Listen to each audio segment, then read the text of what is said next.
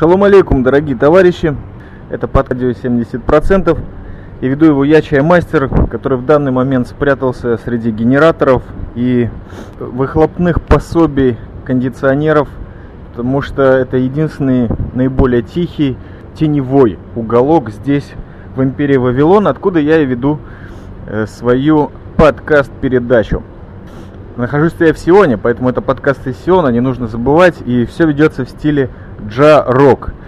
Постоянные слушатели радио 70% помнят, что когда-то на заре своей юности и карьеры подкастера я записывал аудиоподкасты. Вот сейчас к этой замечательной традиции пытаюсь вернуться после стольких усилий, пробежек, отсутствий и видео, конечно, праздничных. Ну, действительно, о праздниках, наверное, стоит рассказать для начала, в качестве разогрева. Сразу хочу успокоить тех, которые ждут армейских подкастов.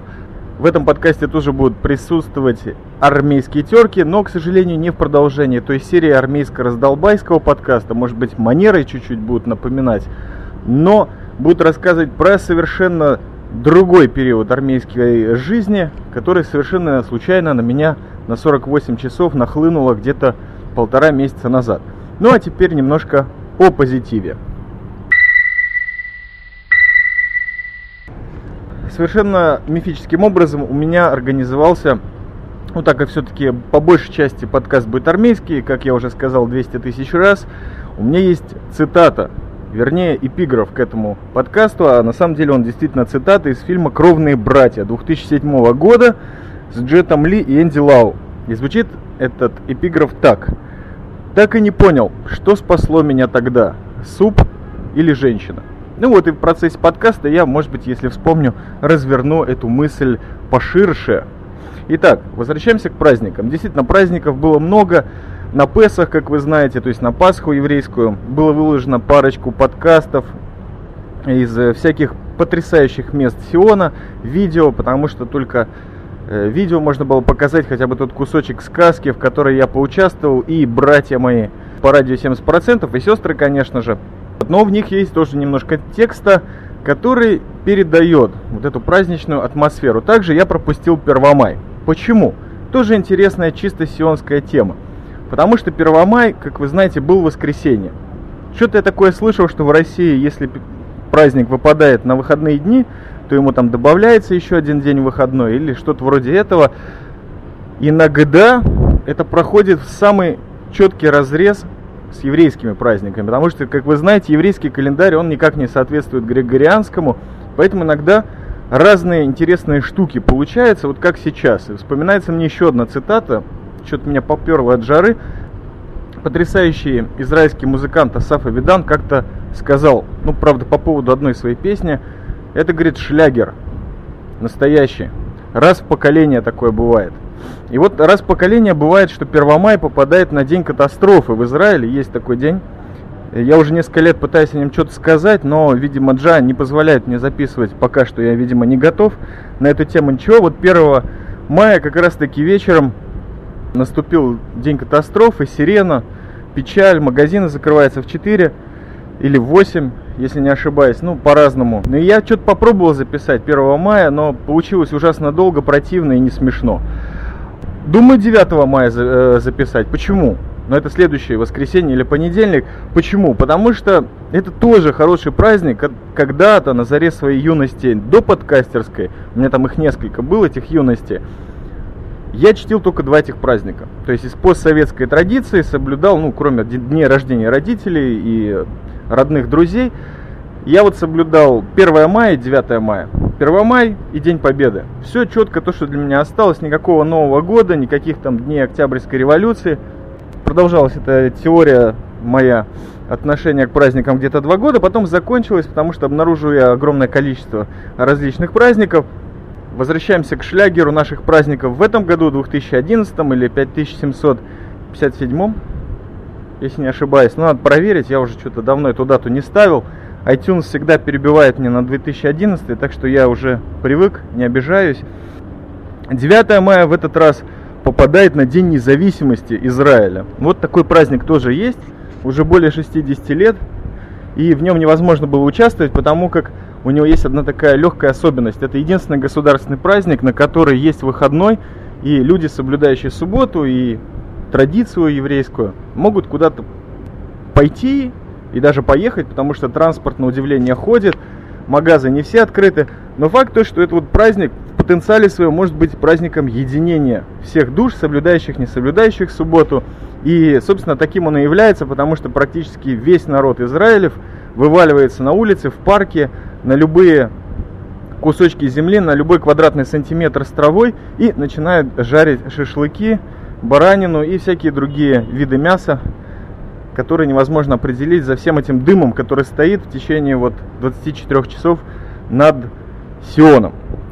Если вы уже пошли по праздничному настроению, то не совсем праздник, но что-то очень интересное, что хотелось бы зафиксировать вот в формате подкаста «Радио 70%», потому что э, в этом формате это большое происшествие, хорошее происшествие, а в формате русского подкастинга маленькое. Итак, тем не менее, я его сейчас вам аудиально подам. Дело в том, что иное количество месяцев назад – я познакомился напрямую с молодежной организацией активистов, говорящих на русском в Тель-Авиве, которая называется «Фишка». Очень приятные люди, занимаются различными видами социальной активности, куча всяких проектов приятных, призванных приблизить людей к еврейской традиции, немножко им показать это с человеческим лицом, ну и много всяких других добрых вещей, Сайта у них, по-моему, нет, но в Фейсбуке можете набрать фишка Тель-Авив и посмотреть, чем эти люди занимаются. Там есть очень много классных картинок. Я фишку обходил долгое время стороной, там были некоторые личности, которые вызывали во мне сомнения.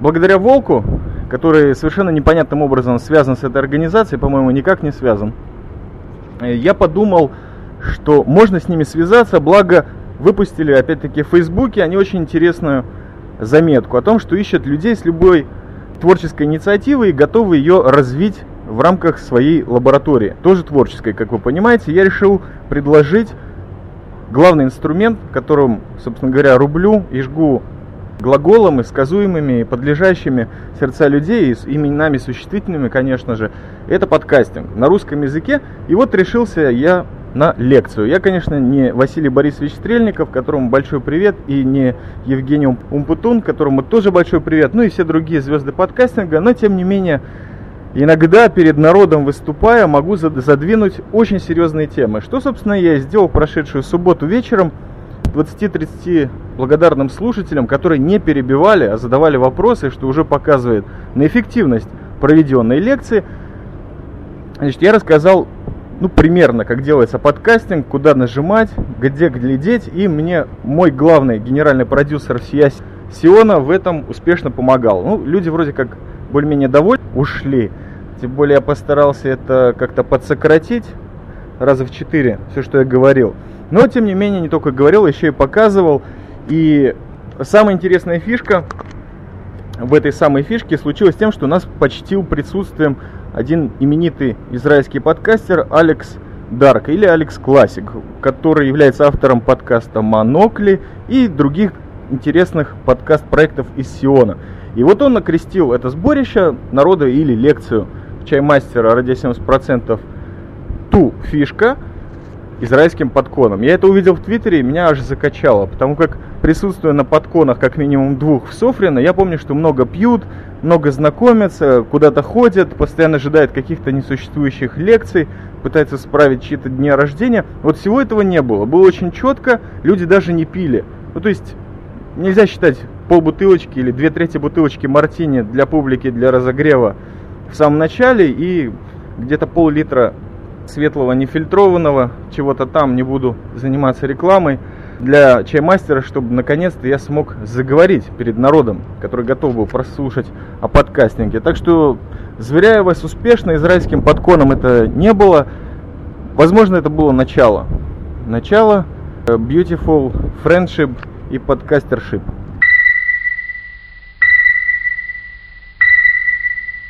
На этой же волне хотелось бы передать большой привет своему главному продюсеру всея Сиона, а также Рите, Лене, Дине и, конечно же, Волку, без которых вообще ничего бы не было. То есть не то, что меня не было, чаймастера, а вот не было бы этой прекрасной лекции, которая, как я уже сказал, начало чего-то хорошего. Кстати, из тех ребят, которые присутствовали и получили, ну, тайком, конечно, я все-таки не агрессивный маркетер, ссылочку на радио 70%, вот слушают этот подкаст в формате аудио, то вам всем большой привет, ребята.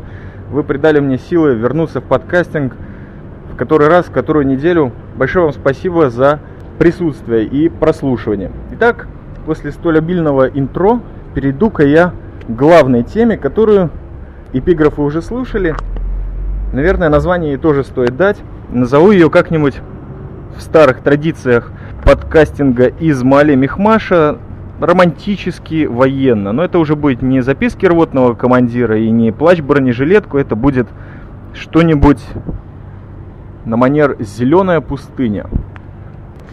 Итак, самая популярная, одна из самых популярных тем на сегодняшний день на радио 70% подкасте Сиона. Ведущий чаймастер это я, который продолжает говорить в iRiver. Это Open Air подкаст. Это армейские подкасты. Итак, «Зеленая пустыня». С чего все началось? Как всегда неожиданно, то есть обычно должны ведомость прислать о очередном десанте чаймастера в армию где-то за месяца два, как всегда, опоздали. Ну, наш полк очень особенный. Я даже расскажу в этом подкасте почему. Прислали гораздо позже, чтобы вы не думали, что мы перевыполняем план. Интересное приглашение на сборы, которые должны были продлиться 48 часов. Ну, это всегда радует, потому что, во-первых, два дня вроде как э, не успеют родные соскучиться, да и можно получить приятные, халявные, ну, конечно, за деньги для меня, перерывчик от работы, то есть немножко сбросить себя крышу Вавилона, радио 70% пятилетку и все другие темы, которые меня парят до сих пор. Ну, это было перед Песохом, так что очень приятно. Понятно, что на ближайший месяц меня не заварят, хотя именно этого я и ожидал, что нас заберут наконец-таки на месяц куда-нибудь вдаль и ширь Сиона охранять чего-нибудь. Но ну, не случилось, видимо, денег не хватило. Если вы помните последний армейско-раздолбайский подкаст, то тема такая проскочила о том, что у нас сменилось руководство. То есть у нас новый комполка, вернее новый старый, такой чел, который 10 лет назад уже участвовал в управлении нашим полком. Вот он вернулся, и это как бы было первое его такое официальное выступление причем на элиту, потому что приглашены были офицеры, ну и несколько технических помощников и сержантов-прапорщиков, естественно, все резервисты. И вот на нашей родной базе было устроено такое интересное учение. На 48 часов какие-то злые орки должны были проникнуть на нашу базу, а те редкие и седые остатки офицеров должны были везде ездить на старых джипах американских и ловить. Причем ребята на этот раз, те, которые должны были нас атаковать, были очень-очень серьезные. Даже из какой-то интересной спецназовской группы. И это для них был конец, насколько я понимаю, их этапа становления бойцами. То есть, я не знаю, курс командиров или курс молодого бойца это было. В общем, финальный проект. То есть, ребята были э, на пике своих способностей, на пике сахаризма и активности, то есть рвать забор они собирались очень серьезно и, возможно, даже нас. Ну, 48 часов, что ж, не 48 часов воевать, при том, что сейчас уже очень важно, пропустил я тот моментик, который нам вложили в письмо по призыву, взять с собой теплые вещи. Ну, парочку я взял, конечно, флизовую курточку и все дела, шапочку, перчатки, а вот одеяло не взял. И комбинзона мягкого пушистого и теплого у меня тоже не было. Как оказалось после, это была серьезнейшая стратегическая ошибка. Все началось очень просто. Первый раз я поднял, кстати, на собрании офицерия вопрос о том, что нам делать со складированием. Потому что есть такой прикол в израильской армии, я не знаю, как в других полках, но периодически, когда мы приходим на учение или даже на базу, на которой должны размещаться, и вроде никуда после нее не надо идти, встает вопрос о том, где все складировать. То есть ты подписываешься на оружие, на жилетки, одеялки, спальные мешки и так далее. И где это все хранит? Не таскаться же там с собрания на собрание со всем этим скарбом. Так вот, спасает машина. У меня машины нет. И не всегда, кстати, эти машины запускают внутрь базы, так что иногда приходится очень долго-долго сжечь калории, по дороге от КПП значит, к нашей точке, где мы размещены. В этот раз всех офицеров запустили, так что мой командир меня в этом отношении спас, но в любом случае неудобно, там торчат кондиционеры, какие-то шланги, у человека работа, собственно говоря, в кармане, то есть в машине, и не хочется своим скарбом туда пихаться, так что я подписался по минимуму, тем более начальник охраны базы, на которую мы пришли, он такой интересный сказочник был, то есть одет он совершенно фантасмагорический, я бы так сказал, он был похож на что-то среднее между ментом, одетым в армейскую форму, различные штучки и побрякушки, которые у него были прицеплены на оружие, на поясе, на сапогах и на голове, показывали о том, что он, ну, может быть, где-то в боевых войсках служил. Не брит он был, как в армейские части, которые, собственно, работают среди арабского населения и террористов. То, то есть вот такой вот замечательный комплекс перед нами предстал и сразу же показал, что он нами недоволен. Ну, так как, собственно, даже я, младший офицер, был в его звании, или нет, название меньше, он был майором, меня это мало волновало, а меня обычно все волнует, а уж офицеров израильского происхождения точно. Ну, в общем, как-то мы подивились на поведение этого человека и больше на него внимания не обращали. После его очень продолжительной лекции о безопасности и о том, как все это будет проходить, которую он делал явно для себя и для своих солдатов, опять-таки уровню которых, я имею в виду срочников, я очень удивился, потому что этим людям он, я не вру, раза четыре все повторял и переспрашивал, чтобы так выяснить, врубились ли они в фишку или нет. Но это уже другая фишка, армейская, не фишка в Тель-Авиве. Вы должны помнить. Полный сюр, и как всегда у меня вот эти вот длительные все инструктажи вызывают жуткое желание. Я хочу присоединиться к той армии гиков, у которых есть различные понтовые смартфоны, айфоны, Windows 7, Android и все такое прочее, потому что спасает только черные очки. И, видимо, уже ни для кого в полку не секрет, что как только на мне черные очки, я сплю. Особенно если это на инструктаже. Вот, а так обычно я хожу, конечно. Потому что если нету какого-нибудь твиттера, фейсбука, картинок, книжек интересных в смартфоне, которого у меня нет, там просто делать нечего, потому что, как всегда, тебе объясняют одно, приходишь на учение, где все проходит, все абсолютно другое. Слава богу, что я хоть территорию чуть-чуть знаю, ну или знал. Естественно, что сразу же нас порадовали тем, что окно всех учений будет с 6 вечера до 5.30 утра. Конечно же, в это никто не поверил. А зря. Потому что это весна. Потому что это пустыня, и потому что это ночь. А ночью в пустыне весной, как и зимой, очень-очень холодно. И этот перепад совершенно безумный между температурами дня и ночи, он реально дал знать.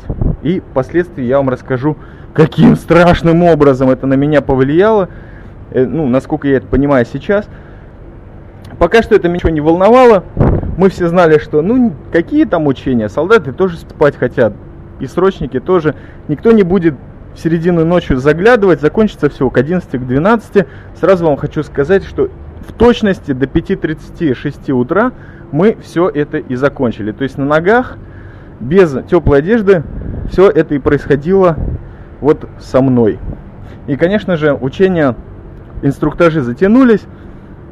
Нифига не началось в 6, и не в 7, и не в 8, и только в 9, когда я уже сорвался с петель, прыгнул в старый трофейный американский джип 45 -го года вместе с прекрасным человеком из Иерусалима и погнали мы срочно охранять забор, потому что уже башка опухла от всех разговоров.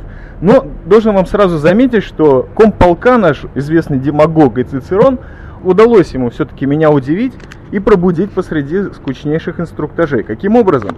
Не поверите, но человек начал речь о дизайне.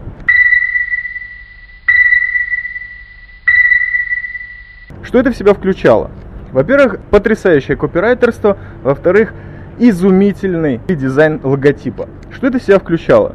Обычно принято в израильской армии у каждого полка или подразделения есть свой конкретный номер, под которым он известен иногда не только сионитам, но еще и их врагам. Иногда это действует, в последнее время, судя по всему, не очень. Но внутри полка есть еще и название.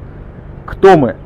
Шакалы пустыни, или олени Сибири, или горы Галилеи, что-нибудь такое. Ну, всегда романтическое, историческое. Какая-то привязка есть действительно к фактуре или к тому месту, откуда все эти войска, полки вышли. Наш новый комполка придумал совершенно потрясающее название, и имеет оно две части. Вернее, все это одна фраза, но вот одна часть. Первая – это у нашей базы, как я сказал, есть свой девиз. Звучит он на русском примерно так. Взлетающий или взмывающий ввысь в Негеве, то есть пустыне, где мы служим. То есть вот взлетающий в Негеве. Отлично. Теперь, кто мы? Мы полк, который этих взмывающих охраняем. Или должны охранять. Я не знаю уж, как там будет. Так мы теперь не просто полк, который до этого просто носил какой-то номер. Теперь мы орден стражей, взмывающих ввысь. После таких вещей невозможно не проснуться. И у меня возникали мысли, а почему же не пойти дальше? Не назвать нас стражами летающих храмов судьбы Ближнего Востока. Вот так вот. Или с земли на небеса сидим как бы легко, а в зубах стальная полоса. Ну что-нибудь такое вот связанное как бы с землей и с небом, и со стражами, и с песком. Теперь мы орден стражей, взмывающих ввысь. Прекрасно. Это меня задержало, так сказать, в сознании минут на пять, и кому полка добил меня лично, показал логотип. Я люблю людей, и моя любимая учительница в прошлом, Михаль Айман, главный фотохудожник Израиля, мы всегда любили творческие проекты, которые там у студентов или начинающих, потому что они всегда отличались нестандартным подходом, то есть ну вообще невозможно было понять, как человек к такому пришел. Так вот, впервые я увидел, как делают логотип в программе Word.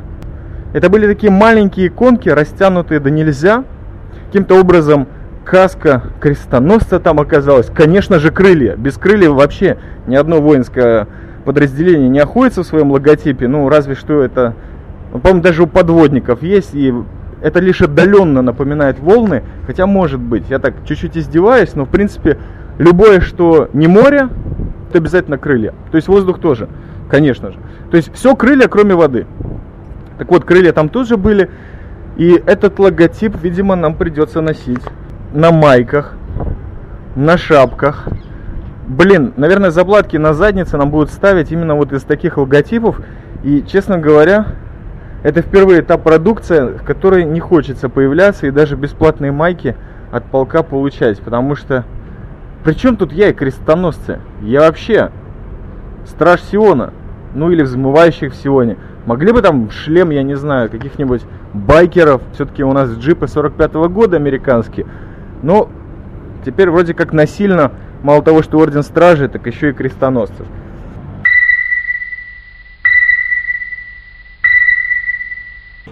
Итак, продолжаем. После небольшой операции с зажигалкой двигаться к самому страшному кульминации, к ужасам и моральному террору этого подкаста, вернее его части, которая называется «Зеленая пустыня», пока даже мне непонятно почему.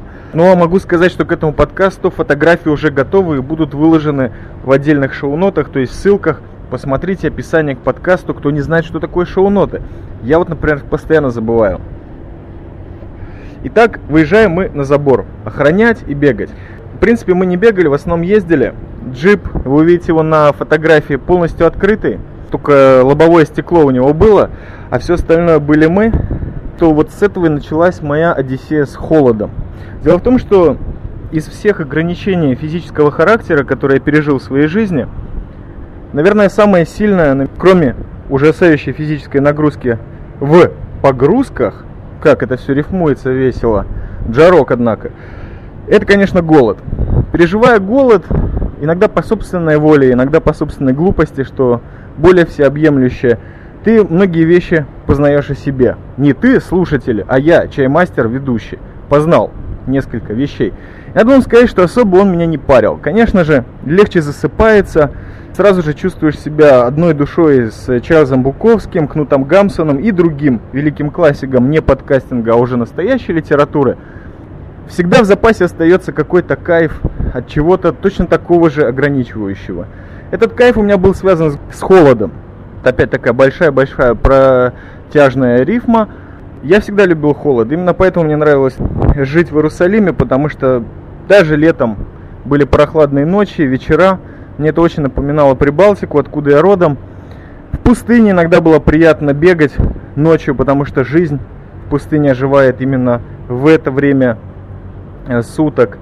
Ну, везде, где есть прохлада, там был чаймастер. Даже сейчас, сидя в башне Вавилонской, врубаю кондиционер на такую неимоверную температуру, э, в которой среднестатистический израильтянин высидеть ну, может, наверное, минут 5. То есть В этот раз, в этой зеленой пустыне, там на нашей базе, я конкретно прочувствовал, что такое холод до самого конца.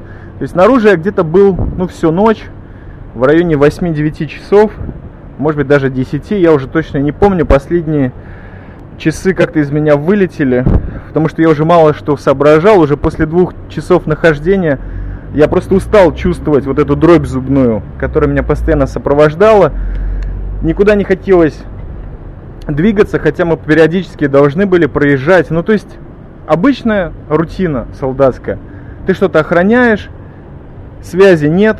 То есть, у нас из вообще обмундирования и джипа были только мы и джип, ну и бензин в джипе, и немножко водички. Сигареты уже не хотелось курить через 40 минут. Не хотелось вообще практически ничего делать. То есть, холод реально отрубал все внутри. И кроме мерзения к себе и к вот этой бессмысленной, абсурдной обстановке не было. Потому что, как всегда, на инструктаже тебе объясняют, если вы чувствуете минимальную угрозу здоровью, безопасности, та-та-та, та-та-та, 3 рубля, бла-бла-бла, срочно снимаетесь с точки и едете обратно к пункту назначения. Ну, когда ты офицер, это можно сделать гораздо легче, я вам открою маленькую тайну.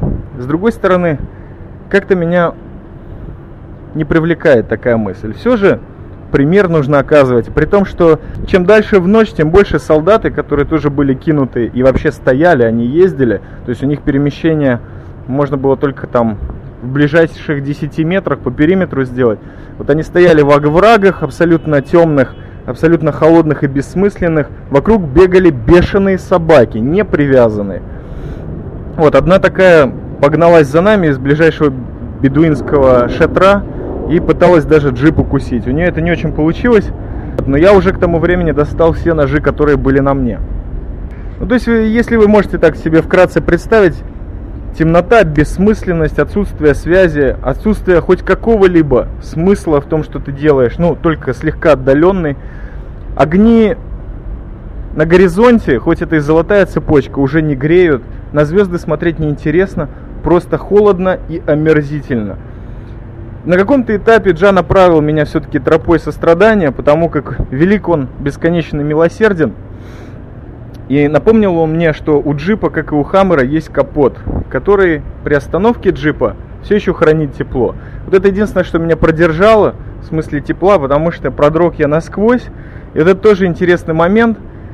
В армии на призыв, когда ты идешь, резервистский даже, судя по всему, надо все тащить из дома. Хотя это законом армейским строго запрещается. Ничего из армейского у тебя дома не может быть, даже формы. А тут, короче, уже и комбинзон будет не лишним, и собачья шапка-ушанка тоже. Всего этого не было. И многочисленные слушатели радио 70%, которые уже 2-3 года следят за этой лентой, могут вспомнить, насколько после курса молодого бойца, командиров вообще срочной армии, у меня неприятные отношения с дождем.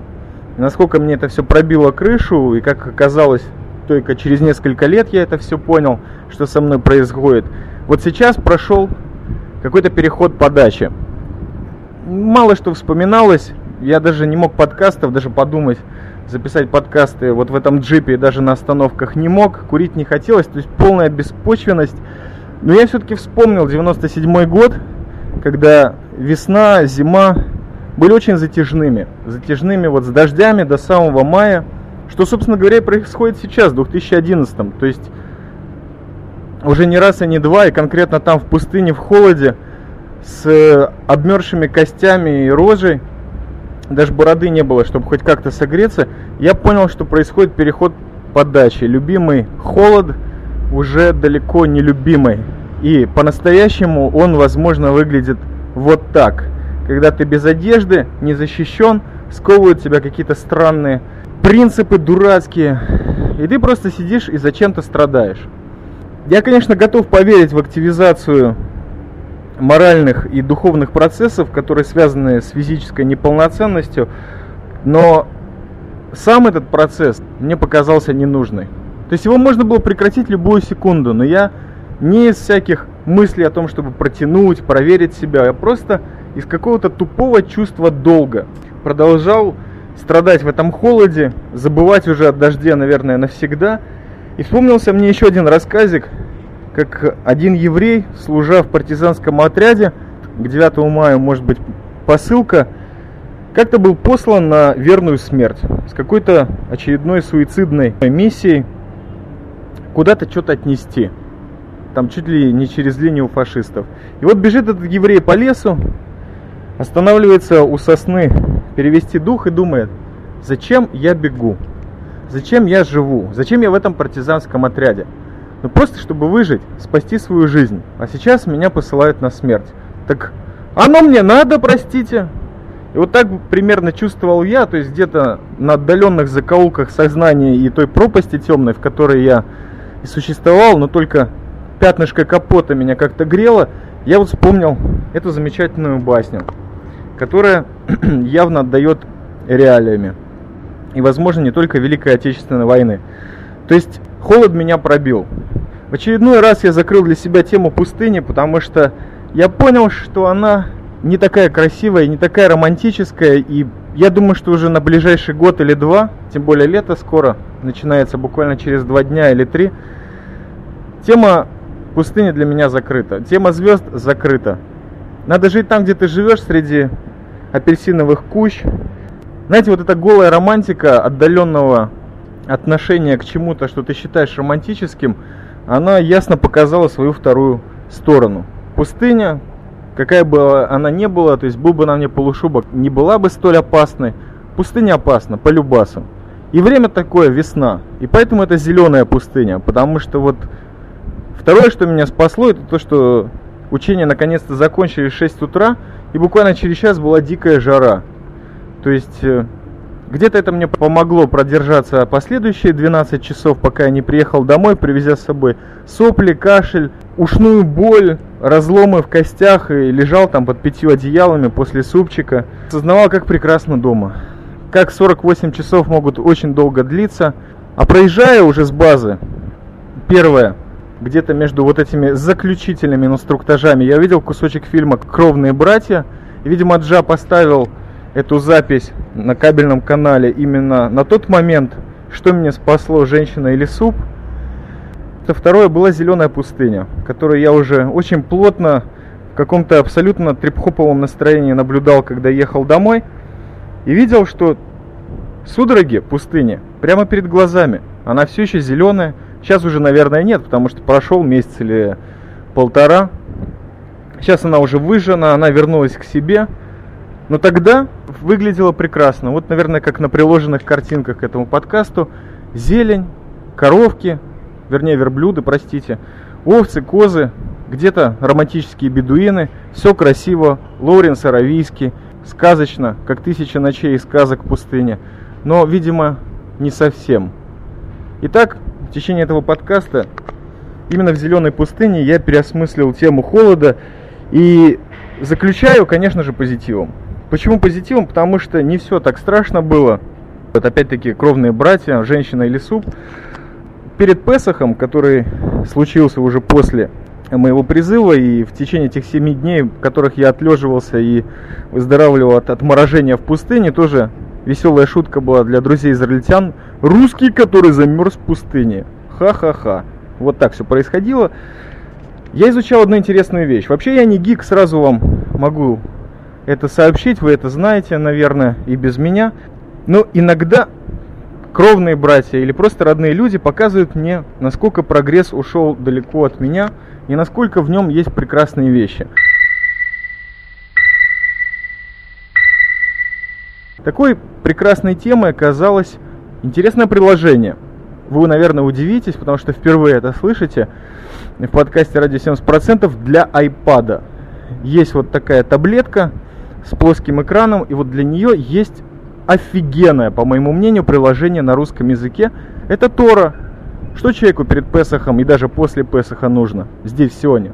Тора, Пятикнижие Моисеева, на русском языке, с потрясающими комментариями, переведенная очень правильно двумя раввинами из той местности, где подкасты ради 70% начинались, то есть Мале Михма, Шуфра, Иерусалим. Вот два раввина, которые блестяще владеют ивритом и русским, перевели и помогли человеку, который без строчки кода все это свел.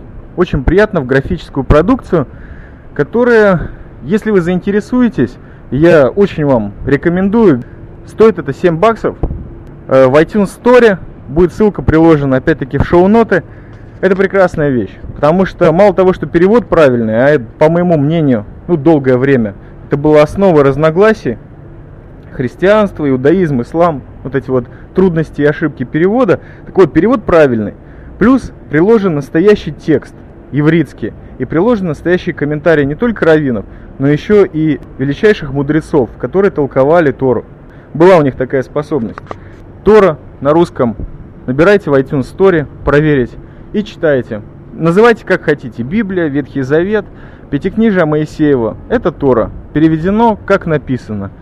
Эту вещь я проверил, она потрясающе оформлена. А почему я ее проверил? Потому что я обычный ламер, я чаймастер. Если для меня понятно, то уж, конечно же, понятно и для более высоких умов, какими являетесь вы, дорогие слушатели ради 70%. На этой позитивной нотке позволю себе закончить свой подкаст. Не знаю, что дальше выйдет, но поздравляю вас с наступающим праздником Победы 9 мая, который здесь сегодня, как я уже сказал, будет Днем Независимости Сиона 60 с хвостиком лет. Спасибо всем за прослушивание. Будьте вы все здоровенькие. Это был Чаймастер. Привет из Сиона. Пока.